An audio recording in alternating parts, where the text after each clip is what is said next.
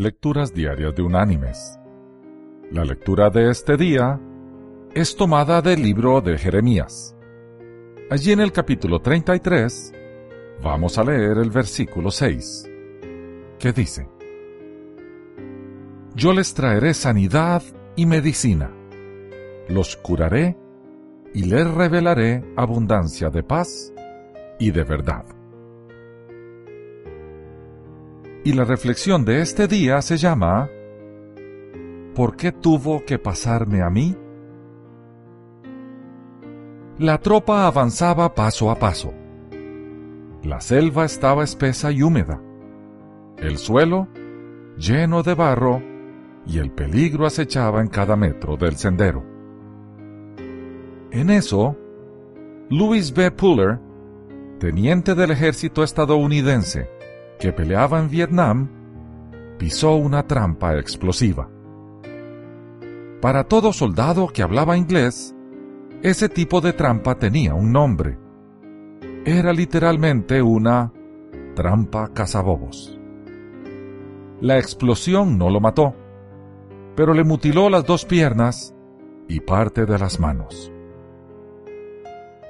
Librado de la muerte, Louis Puller regresó a su país, estudió derecho a fin de convertirse en abogado, se casó y tuvo hijos, y hasta escribió un libro titulado Hijo Afortunado, que le ganó un premio literario. Pero su vida nunca dejó de arrastrar el dolor de la guerra. Un día, no aguantando más su pena, se suicidó la revista Time publicó su obituario y le puso por título La herida que nunca sanó. Las guerras de este mundo siguen cobrando sus víctimas, aún después de pasados muchos años. El teniente Puller, hijo del general Puller, el hombre más condecorado de la Marina estadounidense, parecía ser un triunfador él se sobrepuso a la pérdida de sus piernas. Vivió 26 años con su esposa y escribió con éxito su autobiografía. Pero la psicosis de la guerra lo tenía marcado. Puller se sumergió en el alcohol. Eso provocó problemas en su matrimonio, acelerando la separación de su esposa. La herida psicológica de Vietnam que nunca sanó, terminó destruyéndolo. Hay heridas del alma que son peores que las del cuerpo. Muchos hombres lisiados de gravedad han podido sobrevivir, recuperarse y hasta ser felices. Pero Puller cayó víctima de otra herida. Allá en el fondo de su alma hubo siempre una úlcera una llaga abierta que continuamente preguntaba, ¿por qué tuvo que pasarme a mí?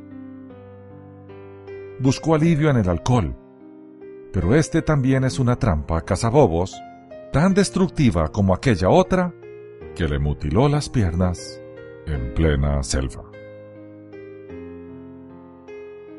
Mis queridos hermanos y amigos, nos gustaría poder dar a conocer otros detalles agradables respecto a este hombre y darle a su biografía un final feliz. Pero la realidad suele a veces ser cruel. No hay consuelo en el alcohol. No hay salvación en las drogas. Tampoco hay fuerza vital verdadera en la erudición ni en la literatura. Lo único que puede sanar las heridas del alma es una experiencia espiritual. Hacer reclamos a Dios sobre por qué nos suceden eventos dolorosos podría tener como respuesta ¿y por qué no? U otra respuesta ¿por qué a los demás sí y a ti no?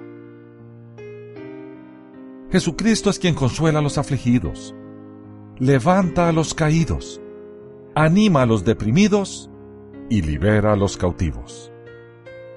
Solo Cristo salva restaura, redime y transforma. Él hoy nos dice, Venid a mí todos los que estáis trabajados y cargados, y yo os haré descansar.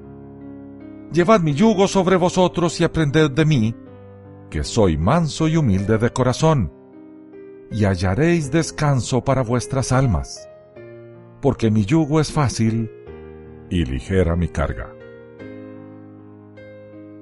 Esta es una invitación que conviene aceptar. Que Dios te bendiga.